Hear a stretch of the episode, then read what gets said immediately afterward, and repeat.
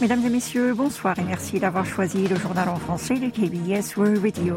Voici tout de suite les principaux titres de ce mercredi 15 février. Yoon Suk-yeol dit stop à la hausse des tarifs des services publics.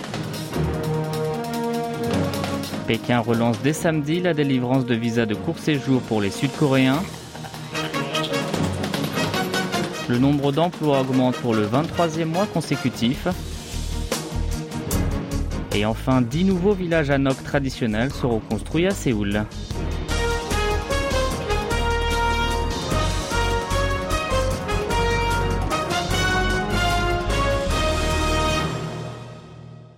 Le président de la République s'est engagé à geler au maximum les tarifs des services publics pendant le premier semestre de cette année afin de soulager le fardeau du coût de la vie des foyers modestes. Lors d'une réunion d'urgence sur l'économie tenue ce matin au bureau présidentiel de Yongsan à Séoul, Yoon Song-yeol a rappelé que malgré un tassement récent de la hausse globale des prix et des taux d'intérêt, les ménages précaires ont toujours du mal à joindre les deux bouts, notamment sous l'effet de la flambée des coûts de l'énergie. Le chef de l'État a alors promis de freiner, dans la mesure du possible, les tarifs publics régulés par le gouvernement, tels que les frais de transport routier et ferroviaire et de services postaux, au moins au cours du premier semestre de cette année, ainsi que de ralentir la hausse des prix de l'énergie, tels que le gaz et l'électricité. Il a également assuré de renforcer le soutien pour les personnes les plus vulnérables. S'agissant des tarifs des services financiers et des télécommunications, le numéro un sud-coréen a appelé les entreprises des secteurs concernés à faire preuve de volonté pour alléger le fardeau des prix pesant sur la population. Il n'a pas manqué de souligner le caractère public de ces services et l'oligopole dont ils bénéficient. Par ailleurs, le président Yoon a estimé que l'aggravation de la charge liée au prix de l'énergie et d'autres services publics n'est pas sans rapport avec les mesures populistes du gouvernement Pour lui, cela montre la souffrance que peuvent engendrer au sud-coréen les politiques basées sur l'idéologie et sur le populisme plutôt que sur les faits scientifiques.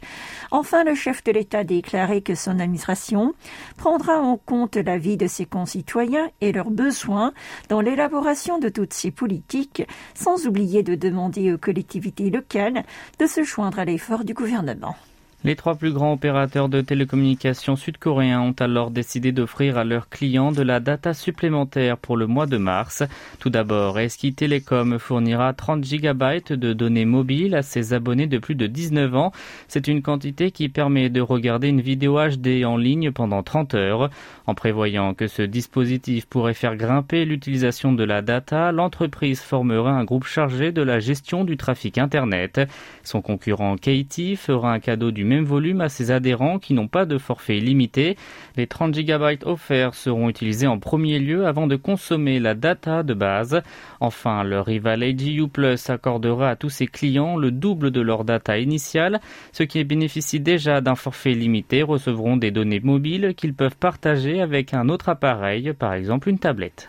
Et pour clore ce chapitre, la ville de Séoul va repousser l'augmentation des tarifs des transports en commun. Cette décision a été prise suite à la réunion d'urgence sur l'économie ce matin, dans laquelle le président de la République s'est engagé à geler au maximum les tarifs des services publics pendant le premier semestre de cette année, afin de soulager le fardeau des coûts de la vie de la classe populaire. Plus tôt, la municipalité avait annoncé de rehausser les tarifs des bus et du métro en avril, mais les Séouliens et les habitants de la province de Gyeonggi n'auront pas besoin d'ouvrir davantage leur portefeuille d'ici le second semestre. Vous êtes à l'écoute du journal en français sur KBS World Radio. La Chine a finalement décidé de relancer la délivrance de visas de court séjour pour les Sud-Coréens et ce à partir de samedi. Cette mesure est survenue trois jours après la décision de la Corée du Sud de reprendre ce dispositif pour les voyageurs en provenance de l'Empire du Milieu. L'ambassade de Chine à Séoul l'a annoncé aujourd'hui sur les réseaux sociaux. Les habitants du pays du matin clair vont pouvoir donc obtenir le visa d'affaires et celui familial. Cependant, le visa touriste, suspendu depuis le début du Covid-19 en 2020, n'est toujours pas disponible. Pour rappel, le gouvernement sud-coréen avait suspendu le 2 janvier dernier la délivrance de visas de court séjour auprès des arrivants du continent chinois suite à la flambée inquiétante des infections au coronavirus en Chine. Il les avait obligés aussi à subir un test PCR à leur arrivée et le 10 janvier, en guise de représailles, Pékin avait fait de même pour les visiteurs sud-coréens. Pourtant, comme Séoul maintiendra l'obligation de subir un test PCR aux passagers venant de l'Empire du Milieu jusqu'au 28 février, Pékin devrait conserver le même protocole que son voisin.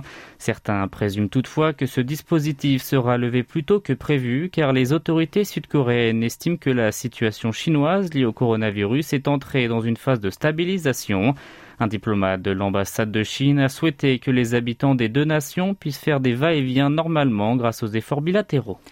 Relations sud-coréano-chinoises toujours. Séoul a incité Pékin à tenir compte de ses préoccupations légitimes face aux provocations de Pyongyang. Selon l'ambassade de Corée du Sud en Chine, l'ambassadeur Chang Jeo a tenu ses propos hier lors de sa rencontre avec le vice-ministre chinois des Affaires étrangères Sun Weidong. Une affirmation visant à demander à l'Empire du Milieu d'exercer son influence sur la Corée du Nord alors que celle-ci ne cesse de réitérer les lancements de missiles et que la possibilité de son septième essai nucléaire grandit. Le gouvernement sud-coréen aurait également tenté d'empêcher Pékin de contester ses mesures d'autodéfense face aux menaces du royaume ermite, y compris l'installation du TAD, le système de défense antimissile américain dans le sud de la péninsule. Par contre, l'Empire du Milieu a exprimé son mécontentement quant au fait que le pays du matin clair se range du côté des USA concernant le ballon espion présumé chinois. Par ailleurs, Chang a évolué que les deux nations avaient l'année dernière posé la base du développement de leurs relations plus matures et saines, fondées sur le respect mutuel et l'intérêt commun. Les deux officiels se sont engagés à poursuivre une communication étroite. Le nombre d'emplois continue d'augmenter en Corée du Sud et ce pour le 23e mois d'affilée. C'est ce que dévoilent les données publiées aujourd'hui par l'Institut national des statistiques. Si on regarde de près ces chiffres, le nombre de travailleurs a été le mois dernier de 27,36 millions. Il s'agit d'une hausse de 411 000 individus par rapport à janvier 2022. Par contre, c'est l'augmentation la moins importante depuis mars 2021. Quant au taux de chômage, il s'est élevé à 3,6%, soit une légère baisse de 0,5 points en glissement annuel. En raison du ralentissement économique et de la décroissance démographique, le ministère des Finances avance des perspectives peu fluctuantes pour 2023. Sans transition, alors que le nombre de morts en Turquie et en Syrie a dépassé les 40 000 depuis les séismes du 6 février dernier, les Sud-Coréens sont curieux de savoir si eux peuvent être à l'abri de ces catastrophes naturelles. La réponse est non. C'est ce que révèle le dernier bulletin annuel de Météo Corée publié aujourd'hui. Selon ce rapport, au total, 77 tremblements de terre d'une magnitude supérieure à 2 ont été recensés en 2022 dans la péninsule coréenne. Ce chiffre est supérieur à la moyenne annuelle de 70,6. Selon les régions, c'est en Corée du Nord que les secousses ont été les plus fréquentes, avec 20 fois. Elle est suivie des deux provinces de Chungcheong, dans le centre du territoire sud-coréen, avec 9 reprises au sud. Le séisme le plus puissant l'année dernière est celui justement dans le Chongchong du Nord. Sa magnitude était de 4,1. Dans le village Anok de Bukchon sont installées quelques 990 maisons traditionnelles. Au centre de Séoul, où se concentrent des gratte-ciel, ce quartier garde le charme de l'ancien temps du pays du matin clair. C'est sûrement grâce à cette atmosphère unique qu'il attire plus de 2,7 millions de visiteurs chaque année. La municipalité de la capitale prévoit de créer dix autres villages à l'architecture traditionnelle d'ici dix ans. Dans ce cadre, il allègera considérablement les critères de Hanok qui doivent être satisfaits pour toucher les aides financières pour la construction. Cette mesure permettra l'apparition de Hanok de formes bien plus diverses, comme celui avec une grande vitre ou d'autres ouvrages modernes. Parmi les 73 conditions, 11 seront supprimées, notamment celles sur les huisseries de fenêtres et le portail, tandis que 33 seront atténuées, y compris la longueur de l'avant-toit et la différence de la hauteur entre la cour et le bâtiment. Selon Kim Won-chon, directeur de Hanok Salim, entreprise spécialisée dans l'architecture conventionnelle, Hanok ne se limite pas à sa structure en bois ni à la forme de ses portes et ses tuiles. Il est alors important d'embrasser des éléments modernes pour pour favoriser sa diversité. Les nouveaux villages ANOC seront mis en place dans les zones retirées de la liste du parc naturel ou les ceintures vertes ayant perdu de leur valeur. Les arrondissements de Séoul pourront postuler pour mener ce projet qui sera géré par les compagnies nationales comme la Société du logement et des communautés de Séoul. Non avec des forêts de buildings, mais avec ces nouveaux villages traditionnels, Séoul ambitionne d'être plus attractive.